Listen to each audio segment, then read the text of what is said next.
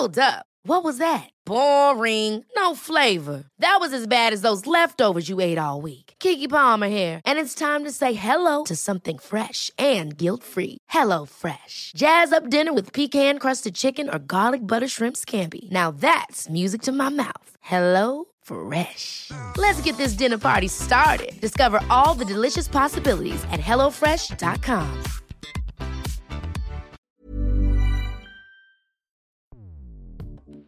Escuchas. Escuchas. Escuchas un podcast de Dixo. Escuchas Bien Comer con Fernanda Alvarado.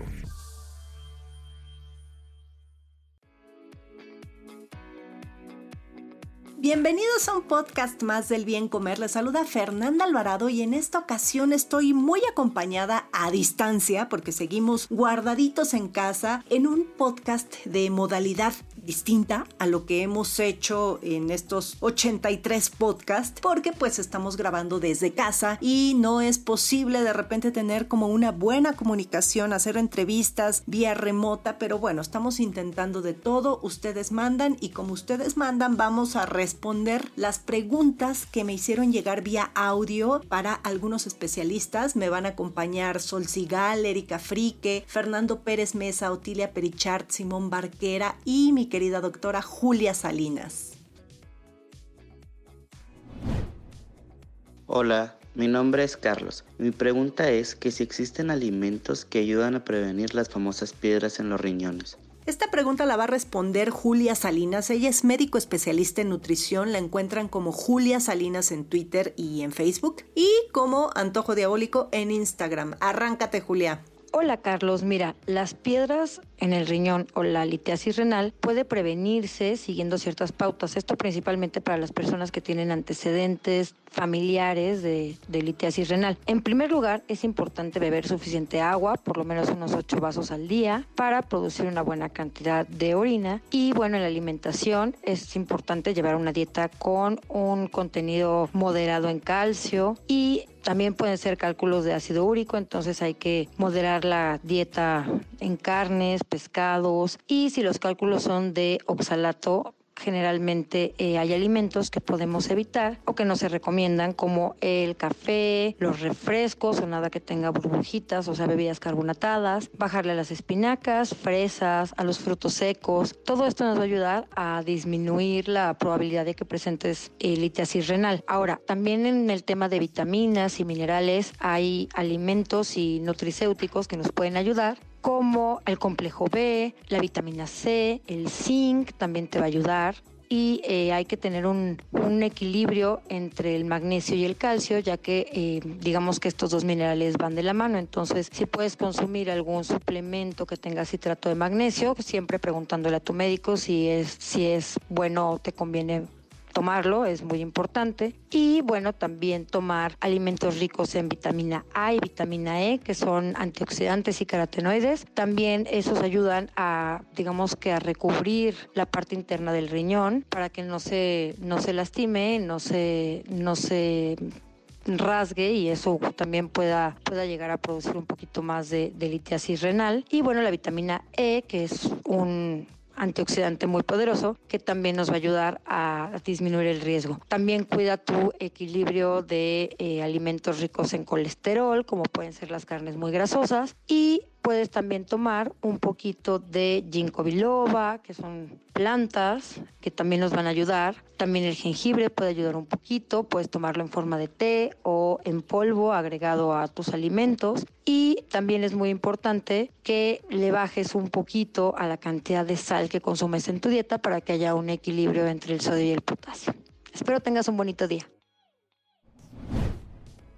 Hola, mi nombre es Claudia Zapata y mi pregunta es respecto a la ley de etiquetado que se publicó en México recientemente. Veo un sello de alto en calorías, pero ¿a partir de cuándo estamos diciendo que es alto en calorías y para quién? Si entendemos que un requerimiento de calorías puede ser muy diferente para un niño, un adulto o un deportista. ¿Y quién mejor que mi querido y admirado Simón Barquera para responder a esta pregunta? Simón es director del Centro de Investigación en Nutrición y Salud del Instituto Nacional de Salud Pública y también es uno de los personajes mayormente involucrados en el logro de este nuevo etiquetado de advertencia. Hola Fer, oye, pues esa pregunta que te mandan es muy buena, porque justo es por eso que el etiquetado se cambió. Si recuerdas en el etiquetado anterior, todo se hacía basado en una dieta de 2000 calorías y pues justamente pues eso es inadecuado porque no son 2000 calorías las que puede tener un niño o, o un adulto o un deportista de alto rendimiento o una persona de la tercera edad. En el caso de el sello de alto en calorías que va a tener el nuevo etiquetado en México eh, responde a cómo se califican por el perfil, un perfil nutricional que desarrolló la OPS. Este perfil lo que hace es que evalúa a los eh, productos alimenticios de manera integral. Entonces describe cuál es la proporción de ingredientes críticos que son ingredientes que hacen daño a la salud y cuando rebasan de esta proporción por 100 gramos o por 100 mililitros, cuando rebasan esta proporción pues ya están, se definen como poco saludables o altos en calorías o altos en azúcar o altos en sodio o altos en grasa. Y estos criterios pues fueron derivados de mucha información científica compleja por una gran cantidad de, de los mejores expertos eh, del mundo, ¿no? Entonces esto lo que permite es que rápido identifiquemos algunos que tienen altos niveles de estos ingredientes. No importa si es microchatarra o si es este un empaque familiar o para fiestas, uno siempre va a saber si el producto de forma integral tiende a tener una, una elevada proporción de estos ingredientes críticos y si es alto en calorías. Aquí yo quisiera eh, comentar un par de situaciones. La primera es que la información nutrimental, es decir, la información cuantitativa, esa tablita que vemos siempre en los paquetes, pues va a seguir estando, va a conservarse, porque la gente a veces dice, bueno, es que yo ahora cómo voy a saber si es mucha grasa o es mucho sodio, si yo mis requerimientos son más altos, en fin, esa tablita donde va a venir a detalle el gramaje de los macronutrimentos, los micronutrimentos y demás, así como la lista de ingredientes, se va a conservar, va a continuar en todos los alimentos y bebidas no alcohólicas. Y la segunda cosa que me gustaría comentar es que es uno de los debates por todos lados. Y pues no, el etiquetado frontal, este nuevo etiquetado de advertencia, no va a ser la solución a la obesidad. Definitivamente no, pero sí es muy importante y es una de las muchas estrategias a implementar junto con alfabetización alimentaria y una efectiva promoción de la salud. Entonces, para aquellos que creen que va a ser la solución o que es lo único o que ya no les van a poner sus numeritos de cuántas kilocalorías tienen sus productos, pues no, no es así. Todo eso va a seguir y bueno, esta es una de las muchas estrategias que tenemos tenemos que implementar. Y pues bueno, pueden encontrar a Simón Barquera en Twitter, está como S Barquera. Hola, mi nombre es Carla y mi pregunta es, ¿qué medidas podemos tomar para prevenir que nos dé sarcopenia conforme vamos envejeciendo? Muchas gracias. Pues vamos a lanzarle esta pregunta a Oti, Otilia Pericharte. Ella es nutrióloga, maestra en ciencias y promoción de la salud y nutrición y también tiene un doctorado en ciencias de la salud. Actualmente es investigadora en ciencias médicas. Otilia, ¿qué dices tú de la sarcopenia? Cuéntanos. Hola, buenas tardes. Soy Otilia Perichar. Eh, bueno, para la sarcopenia, primero la sarcopenia es la pérdida de masa muscular y de función que se asocia al envejecimiento. Este, el tener sarcopenia, pues aumenta el riesgo de fragilidad, de caídas, de discapacidad, incluso de mortalidad. ¿Qué se sabe de la prevención de la sarcopenia? Pues bueno, en primer lugar que la nutrición y la actividad física, pues sí son factores modificables que pueden tener un efecto en la sarcopenia y algunos factores nutricionales importantes es eh, asegurar un consumo de energía adecuado a lo largo de la vida y esto implica evitar obesidad, ¿no? Eh, no tener un peso saludable e incluso un adecuado consumo de proteína ya en etapas posteriores, la realización de actividad física que incluya la realización de actividad física de resistencia, de ejercicios de resistencia de fuerza. Eh, también se ha visto que tener un estado adecuado de vitamina D puede ser un factor, que hay un consumo adecuado de ácidos grasos poliinsaturados, omega 6 y omega 3, y principalmente hacer énfasis en, los omega 3 que tienen un rol antiinflamatorio y que generalmente, como sus, las fuentes de la dieta son marinas, pues a veces hay muy bajo consumo. También se ha estudiado que el estado antioxidante, el estado sí, de consumo de antioxidantes puede ser bajo o que un estado oxidativo puede aumentar el riesgo de tener menos masa muscular, por lo menos en las etapas tardías. Entonces el garantizar suficientes antioxidantes en la dieta. La suplementación realmente no se sabe muy bien y menos en la prevención, pero sí yo creo que si mantenemos un buen consumo de frutas, verduras, es posible que tengamos un buen estado antioxidante y entonces eso nos cause un factor menos. En cuanto a la proteína, los expertos recomiendan que sí se aumente la cantidad de proteína en los adultos mayores y eso puede ayudar o mitigar eh, la pérdida de masa muscular, eh, la recomendación es entre 1 y 1.2 gramos por kilo de peso. Y en los adultos la recomendación es de 0.8 gramos por kilo. También se habla del perfil de aminoácidos de estas proteínas, ¿no? Las proteínas están construidas o conformadas por cadenas de aminoácidos y existen estos aminoácidos de cadena ramificada que tienen un rol anabólico y se ha hablado que existe un consumo adecuado de aminoácidos de cadena ramificada. En la dieta, pues los, los lácteos los contienen, la carne y algunos estudios han suplementado estos aminoácidos o metabolitos de estos aminoácidos o precursores de estos aminoácidos con buenos resultados en adultos mayores. Como rol preventivo podríamos decir simplemente que haya un consumo adecuado de proteína a lo largo de la vida y en etapas posteriores aumentarlo a un gramo o un punto dos gramos por kilo. Por ahora creo que queda decir que entonces se debe seguir un patrón de alimentación saludable que tenga muchas frutas, verduras, leguminosas, que incluya lácteos, que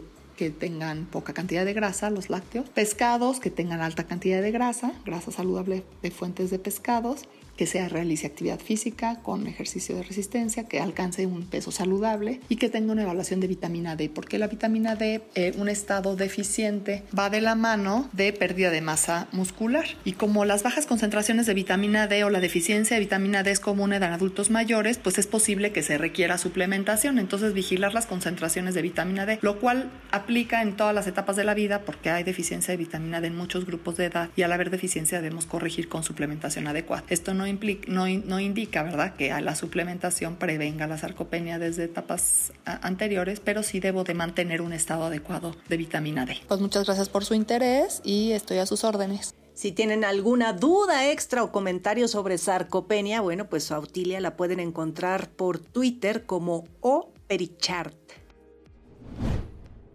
Hola, mi nombre es Yosiel y mi pregunta es si las personas veganas o vegetarianas deberían disminuir la cantidad de hidratos de carbono que están consumiendo en su dieta por esta cuestión del encierro. Y si sí, ¿cómo podrían hacerlo sin afectar su consumo de proteína? Una de las voces favoritas en este podcast es la de mi querido amigo nutriólogo Fernando Pérez Mesa. Fer es fundador de la Asociación Civil Nutrición Conciencia. ¿Y quién mejor que responder sobre veganismo, proteínas y actividad física que él? Excelente pregunta. Y es que en general todos requerimos menos de todo estando en cuarentena. Pero es un hecho de que una dieta vegetariana o vegana tiene mucho más carbohidrato. Te dejo dos consejos muy puntuales. El primero es que te ganes el carbohidrato. Y para ello el tema de movimiento es fundamental por lo que te recomiendo que antes de desayunar e incluso antes de cenar, metas un combo de ejercicio de por lo menos 15 minutos. Con esto conseguimos ya que tu cuerpo tolere mejor ese extra de glucosa que llega al cuerpo. E incluso en el día meter snacks de movimiento, más que de comida, meter algo de ejercicio todo el día. Punto número dos, va más ligado al tema de el orden en cómo comemos los alimentos. En particular, te recomiendo mucho que inicies siempre por vegetales verdes con algo extra, algo de semillas o incluso una vinagreta, porque el vinagre tiene un efecto interesante con la insulina. Después, elijas algo proteico, que en este caso apostaríamos por legumbres, que otra vez, aunque contienen carbohidrato, en este caso cuéntala como proteína y dejar al final esa fuente de almidón como cereales, tubérculos, o sea, ese arroz, tortilla o fruta inclusive, dejarla al final y así es mucho más fácil poder ahorrar algo de cereales sin sentirlo tanto. Y a mí me encanta esta aclaración que hacemos, que bueno, movimiento no necesariamente significa ir al gimnasio y sudar horas y pues ahorita que estamos guardados en casa mucho menos. Movimiento es caminar, levantarnos de la mesa, levantarnos del sillón, subir escaleras, bajar escaleras, pasear al perro. Eso es movimiento. Pueden encontrar a Fernando en Instagram, está ahí donde es donde más responde en Instagram y lo encuentran como Fernando a la medida.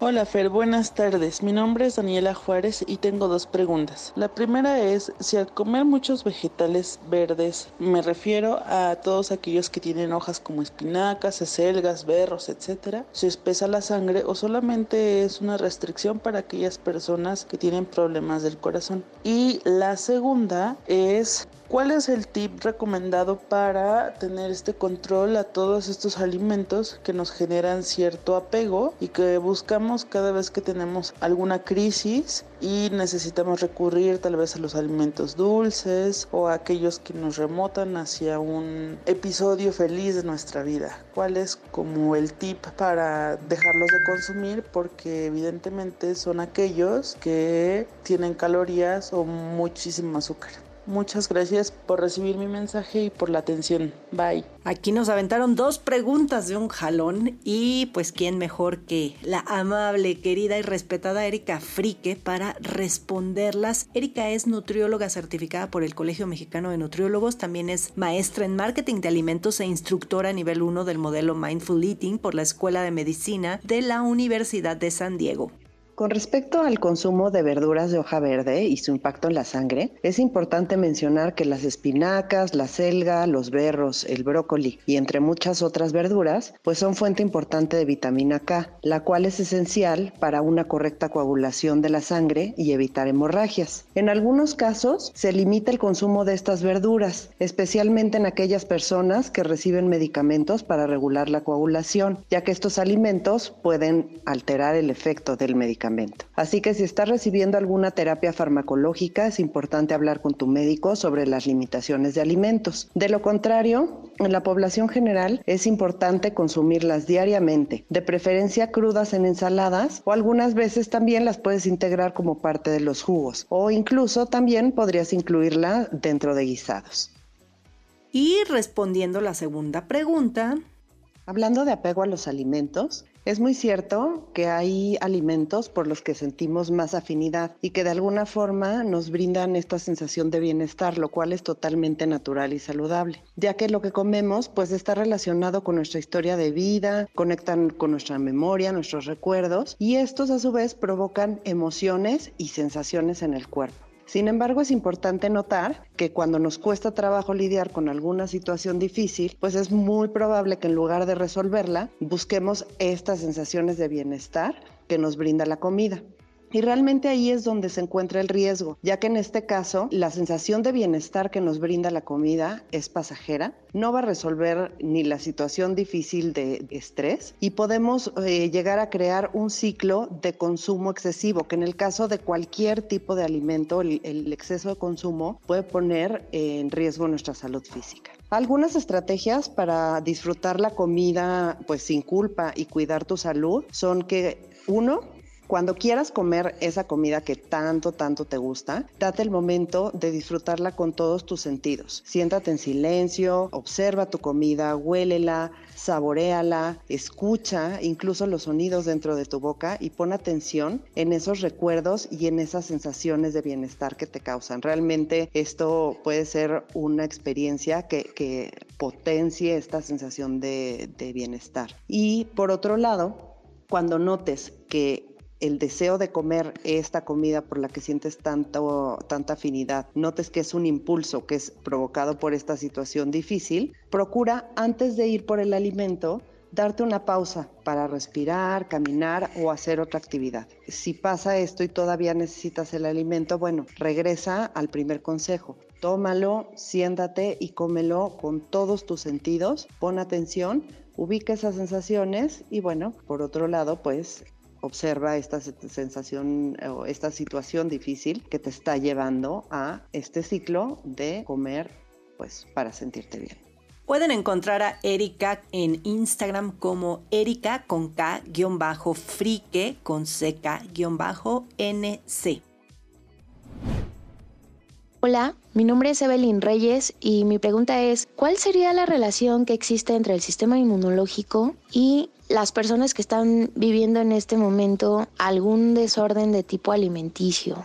Esta respuesta la va a dar Sol Sigal. Eh, quien no conozca a Sol, bueno, Sol es nutrióloga y es maestra de nutrición deportiva, pero tiene una especialidad en trastornos de la conducta alimentaria. Arráncate, Solecito.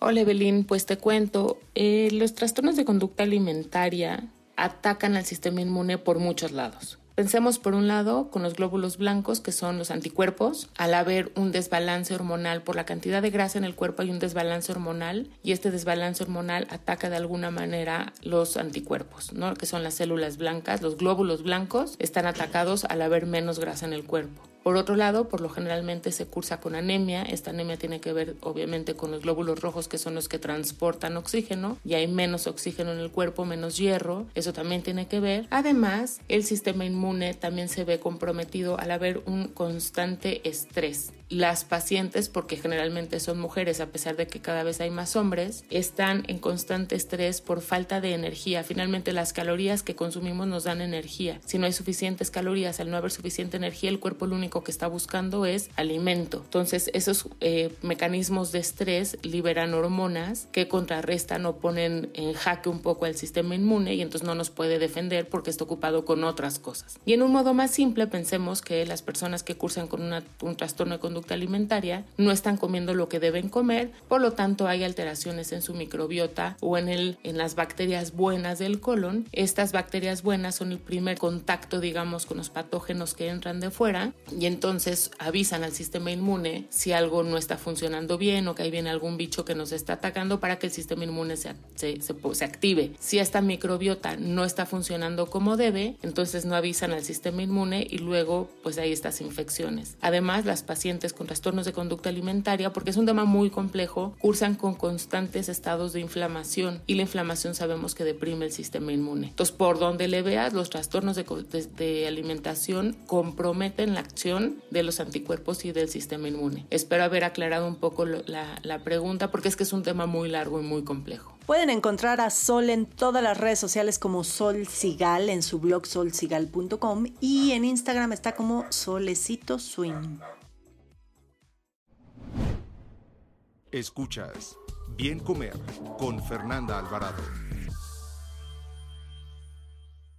Muchísimas gracias a todos los que colaboraron vía remota en este podcast fuera de lo común. Ya saben a mí dónde encontrarme. Estoy en Instagram y en YouTube como Bien Comer. Gracias.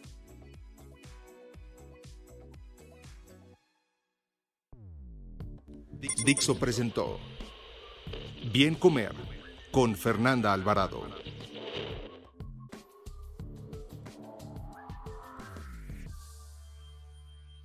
Las opiniones expresadas en este programa no pretenden sustituir en ningún caso la asesoría especializada de un profesional. Tanto las conductoras como Dixo quedan exentos de responsabilidad por la manera en que utilizan la información aquí proporcionada. Todas las opiniones son a título personal. Ever catch yourself eating the same flavorless dinner three days in a row? Dreaming of something better? Well, HelloFresh is your guilt-free dream come true, baby. It's me, Kiki Palmer. Let's wake up those taste buds with hot, juicy pecan-crusted chicken or garlic butter shrimp scampi. Mm. Hello Fresh. Stop dreaming of all the delicious possibilities and dig in at HelloFresh.com. Let's get this dinner party started.